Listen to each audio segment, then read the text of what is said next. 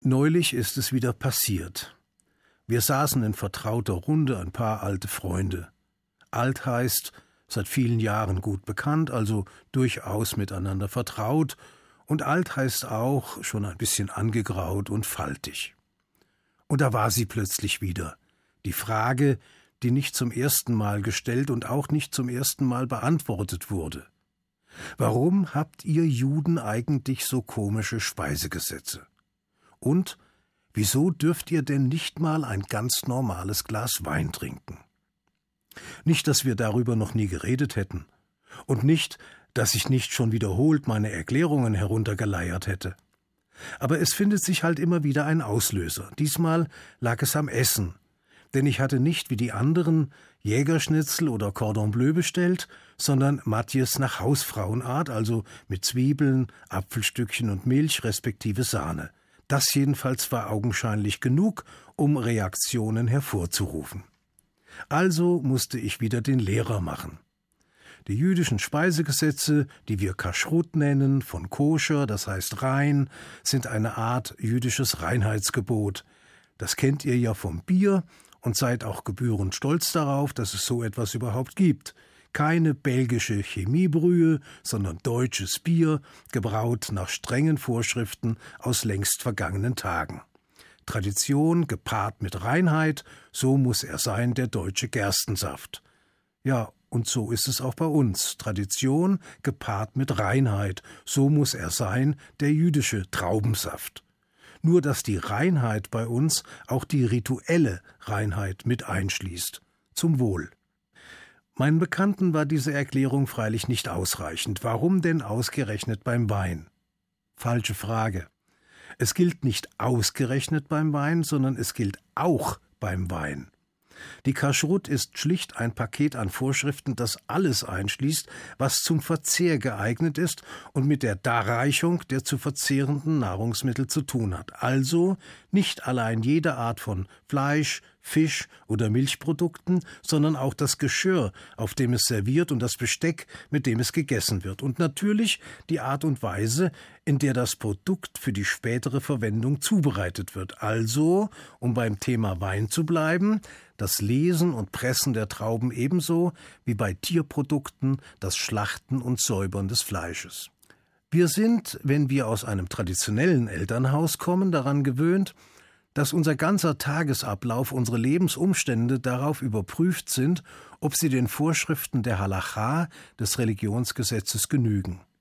Juden sind nun einmal nicht nur ein Volk des Buches, des geschriebenen Wortes, der Torah eben, sondern auch ein Volk des Gesetzes, eine Selbstverpflichtung, die seit der Offenbarung der zehn Gebote am Berg Sinai Bestand hat, von den einen sehr streng und mitunter buchstabengetreu beachtet, von den anderen, und das ist die Mehrheit, eher liberal ausgelegt. Auch dafür haben wir ein besonderes Buch, das die religiösen Vorschriften unseres Glaubens bündelt und unter dem Namen Schulchan Aruch, zu Deutsch der gedeckte Tisch, bekannt ist eine schriftliche Rechtsvorschrift für den täglichen Gebrauch, der bei frommen Juden in aller Welt anerkannt ist.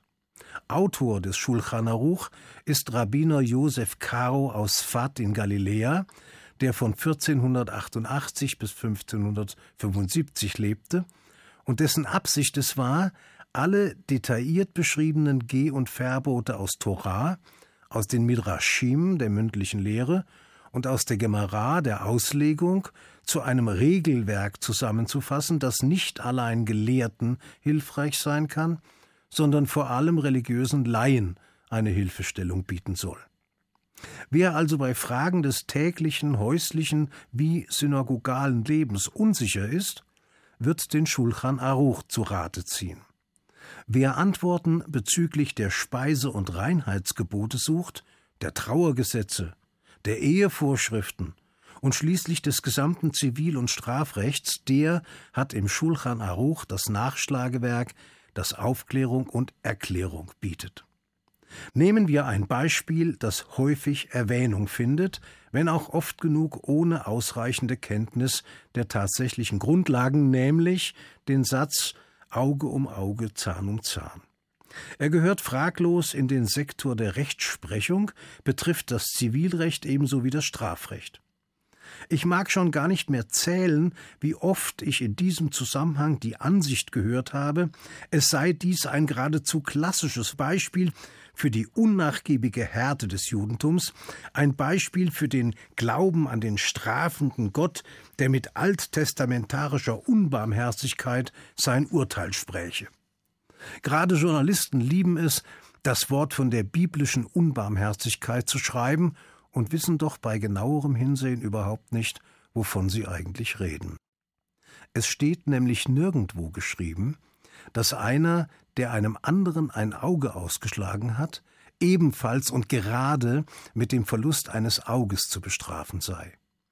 Das sogenannte talionische Gesetz, abgeleitet vom lateinischen Wort talio, zu Deutsch Vergeltung, das das hebräische Ayin tachat Ayin, Auge für Auge, beschreibt, wird zwar gern als Aufforderung verstanden, einem Täter Gleiches mit Gleichem heimzuzahlen, doch entspricht der biblische Kontext ganz und gar nicht dieser Auslegung, auch wenn sie hierzulande unter dem Satz Wie du mir, so ich dir gängiges Rechtsverständnis außerhalb gerichtlicher Praxis ist.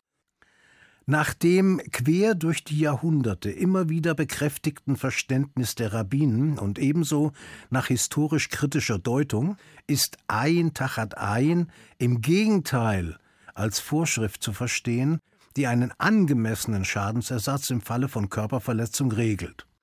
Sinn und Zweck sollte es vielmehr sein, die im Orient verbreitete Blutrache, wie sie bei Arabern noch heute gängig ist, zugunsten einer Verhältnismäßigkeit von Vergehen und Strafe zu vermeiden. Was letztlich nichts anderes bedeutet als jene Rechtsprechung, wie sie in allen zivilisierten und demokratischen Staatswesen üblich ist, wenn ein Täter im Strafprozess wegen Körperverletzung zu einer Strafe verurteilt wird und in einem folgenden Zivilverfahren zur Zahlung eines Schmerzensgelds.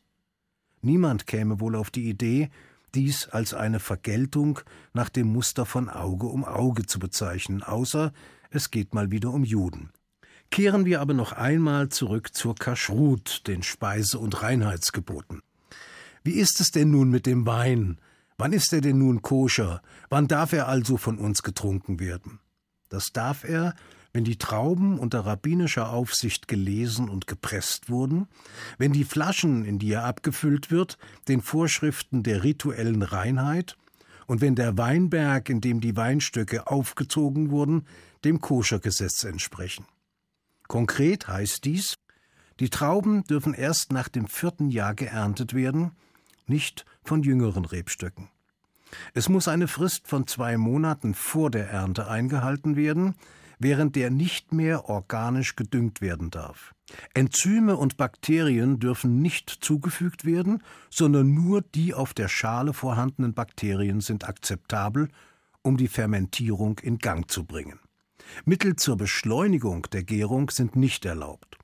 Und eine besondere Vorschrift im siebten Jahr, dem sogenannten Schabbatjahr, dürfen keine Trauben geerntet werden, damit die Rebstöcke sich organisch regenerieren können. Und schließlich muss ein Prozent des so produzierten Weins an Bedürftige abgegeben werden, darf also nicht verkauft werden. Um schließlich mit einem verbreiteten Irrtum aufzuräumen. Koscherer Wein muss keineswegs unbedingt aus Israel stammen. Es ist zwar nicht schlecht, wenn er aus dem Heiligen Land kommt, denn dort wird mittlerweile ein sehr respektabler Wein gekeltert, sei er nun vom Karmel, vom Golan oder aus den Ebenen Judäas, aber die Herkunft ist für das Koscherzeugnis nicht ausschlaggebend. Seit einigen Jahren sind auch koschere Weine aus Rheinhessen erhältlich, ein roter Dornfelder und ein weißer Rivaner. Außerdem gibt es eine ganze Reihe kalifornischer, italienischer und vor allem französischer Weine aus der Bordeaux-Gegend, aus der Bourgogne oder aus dem Elsass, alle unter rabbinischer Aufsicht gelesen, gekeltert und abgefüllt und alle mit dem Gütesiegel des zuständigen Rabbinats versehen. Sie haben also ein weites Feld an Möglichkeiten, sich den passenden Wein für den Kiddush, zum Beispiel am Schabbat, auszusuchen. Oder um einfach mal einen guten Schluck in Ruhe und zur Entspannung zu genießen. Alsdann Shabbat Shalom und zum Wohl. L'chaim.